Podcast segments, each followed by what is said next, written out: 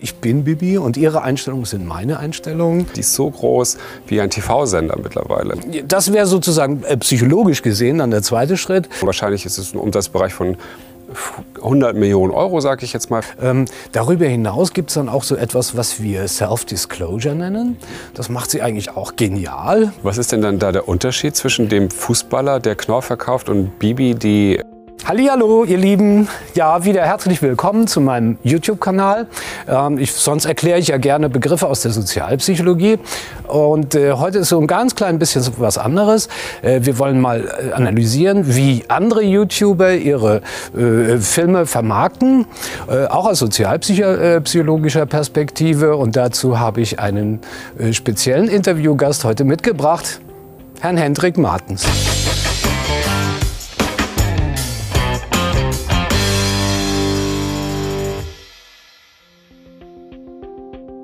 Ja, also wie schon gesagt, wir schauen uns heute mal YouTuber an, konkret YouTuber-Influencer und in dem Fall einen YouTube-Kanal, der heißt Bibis Beauty Palace.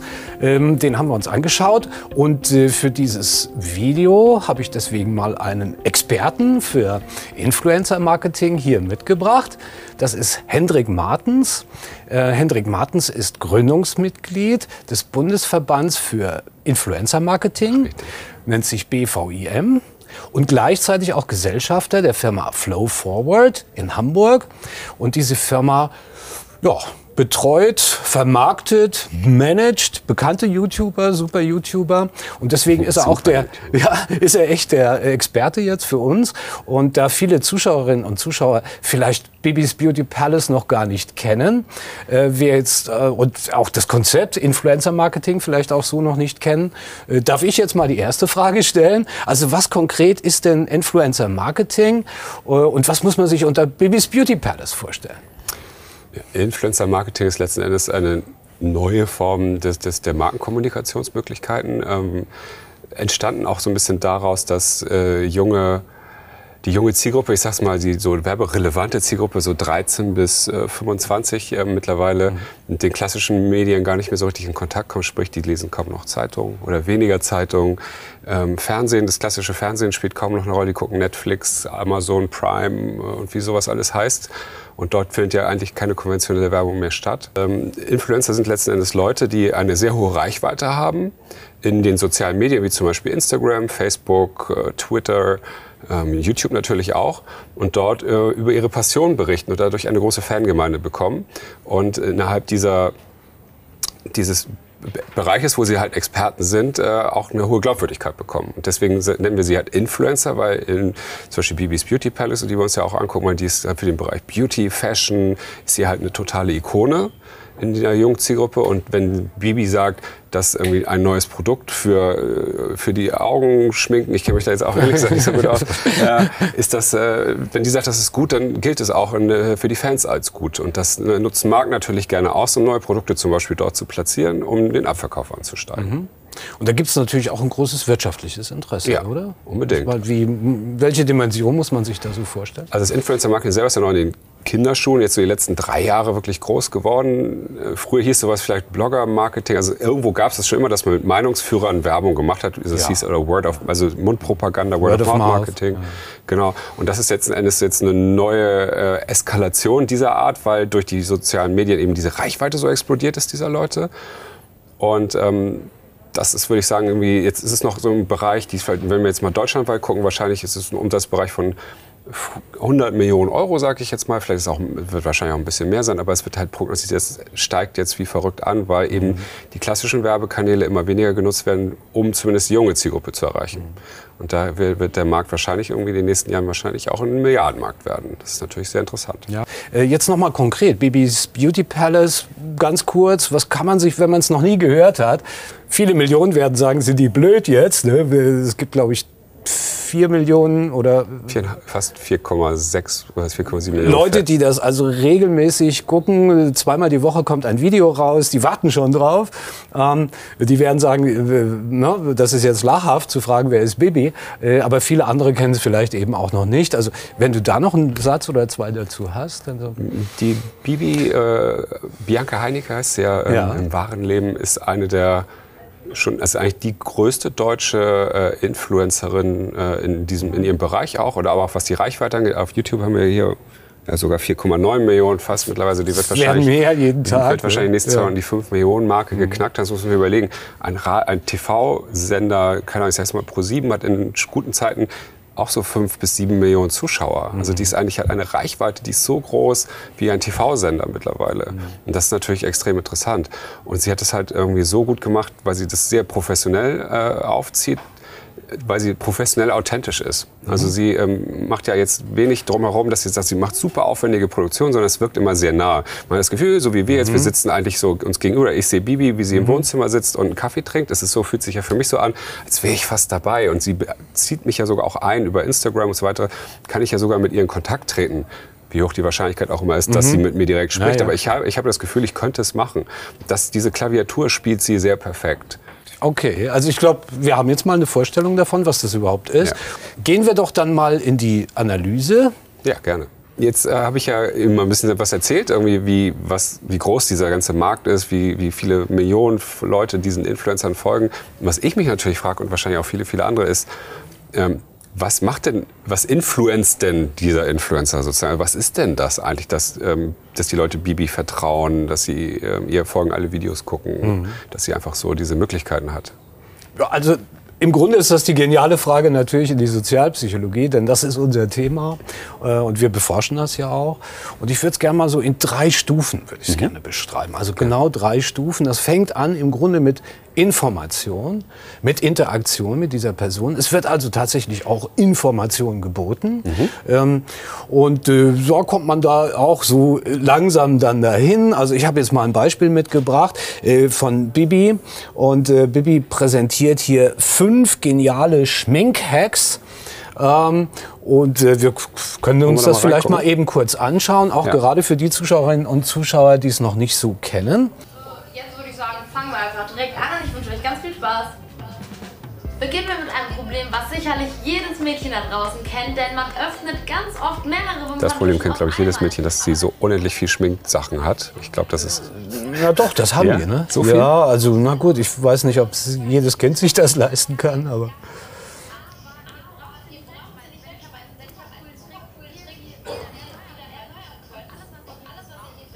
Das sind ihre Produkte. Ja. Das nennt sich Placement. Damit verdienen wir unser ja. Geld. Also äh, das ist, steht so einfach daneben. Ne? Ja, ja, genau. ja, ich habe das selbst auch schon oft beobachtet, dass dann bestimmte Produkte eben daneben stehen.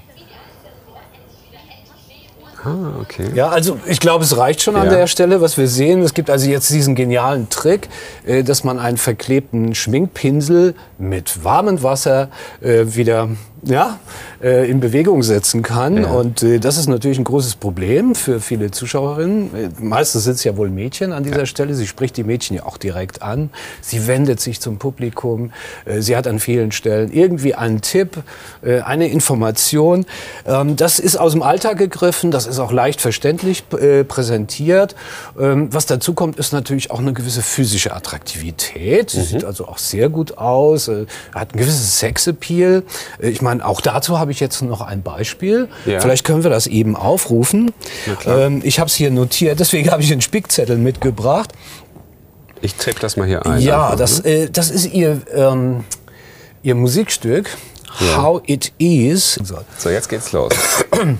Ganz genau. Also das ist natürlich sehr attraktiv, die blonden Haare, äh, die tolle Figur und so weiter. Äh, und ein paar Sekunden später liegt sie dann wohl auch, man ahnt vielleicht, dass sie äh, zumindest mal wenig Beglei Be Be Bekleidung anhat, wenn sie auf dem Bett ja. liegt. Und ähm, es ist jetzt diese Szene und das kommt natürlich irgendwie zusätzlich gut an. Das ist sozusagen jetzt die erste Stufe. Ne? Da ist jemand Nettes, Freundliches, sieht toll aus, hat äh, Tipps aus dem Alltag, hat die gleichen Probleme wie ich. Gib mir einen Ratschlag, gib mir eine Information, gib mir auch äh, sozusagen das Gefühl, dass hier stellvertretend Erfahrung gesammelt worden ist. Ich muss jetzt gar nicht das, die gleiche Erfahrung sammeln, sondern jemand anderes hat das für mich getan und informiert mich darüber. Das wäre sozusagen okay. äh, aus meiner Sicht, aus der Sicht Sicht des Sozialpsychologen äh, der erste Schritt, der hier passiert. Was passiert dann sozusagen also ähm, für den Zuschauer? Was, ich fühle mich dann dieser Person sozusagen dann näher schon oder?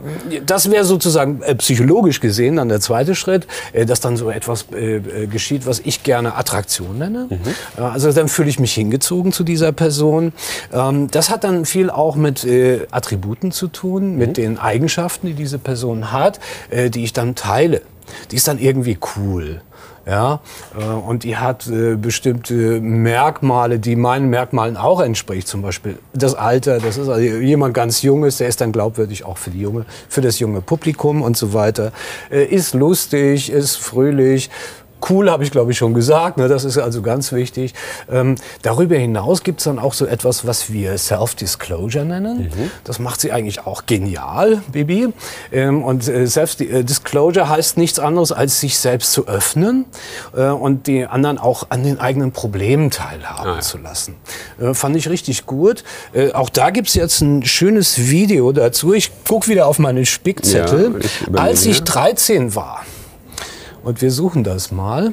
Ich fange einfach mal an, drauf loszureden. Bei mir war das so, ich war ungefähr 13 Jahre alt, so in der siebten, achten Klasse.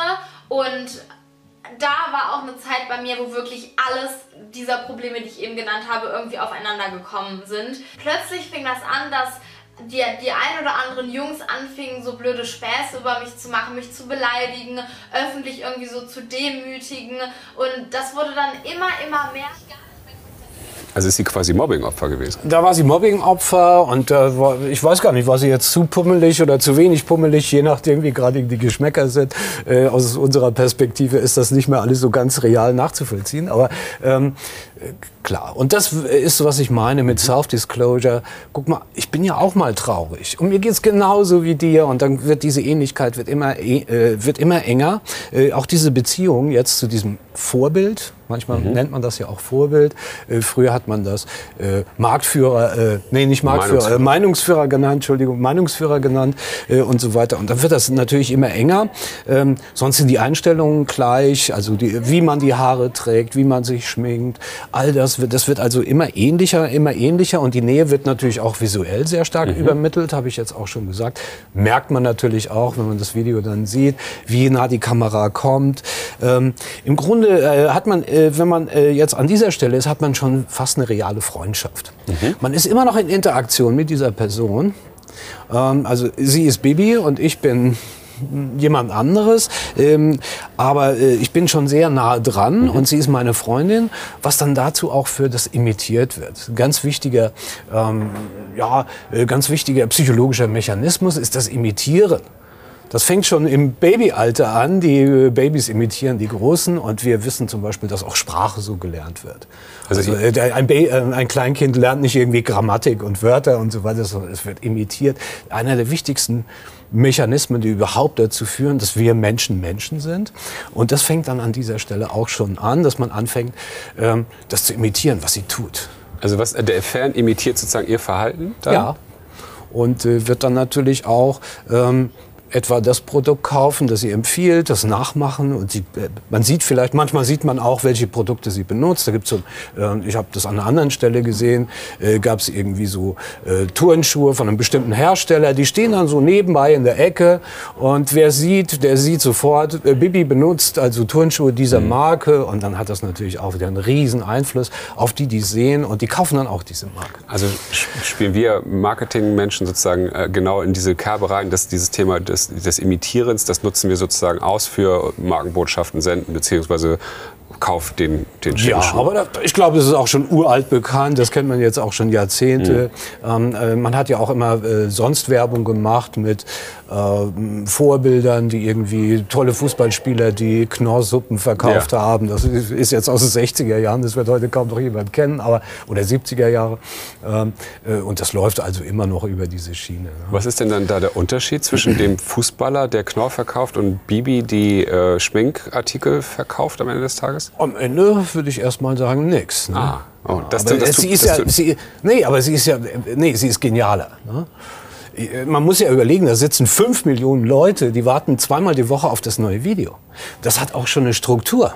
Mhm. Ja, da wird dann manchmal auch das, äh, die Freizeit danach ausgerichtet. Nee, jetzt habe ich keine Zeit. In einer halben Stunde kommt Bibis neues Video. Will ich unbedingt sehen.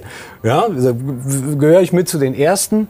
Ähm, äh, dann wird das besprochen kein Mensch hat über, die haben damals gelacht über Franz Beckenbauer, darf man glaube ich sagen, und seine Suppen, die er verkaufen wollte, wurde auch belächelt.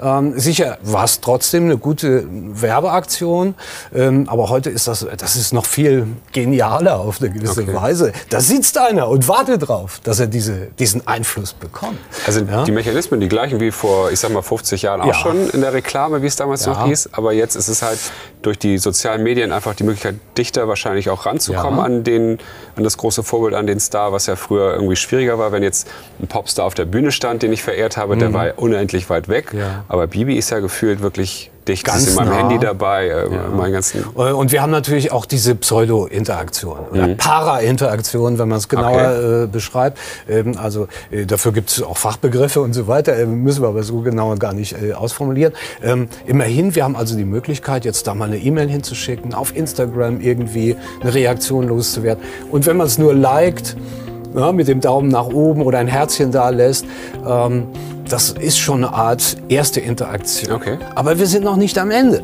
Okay. Ich habe ja versprochen, es gibt drei Stufen.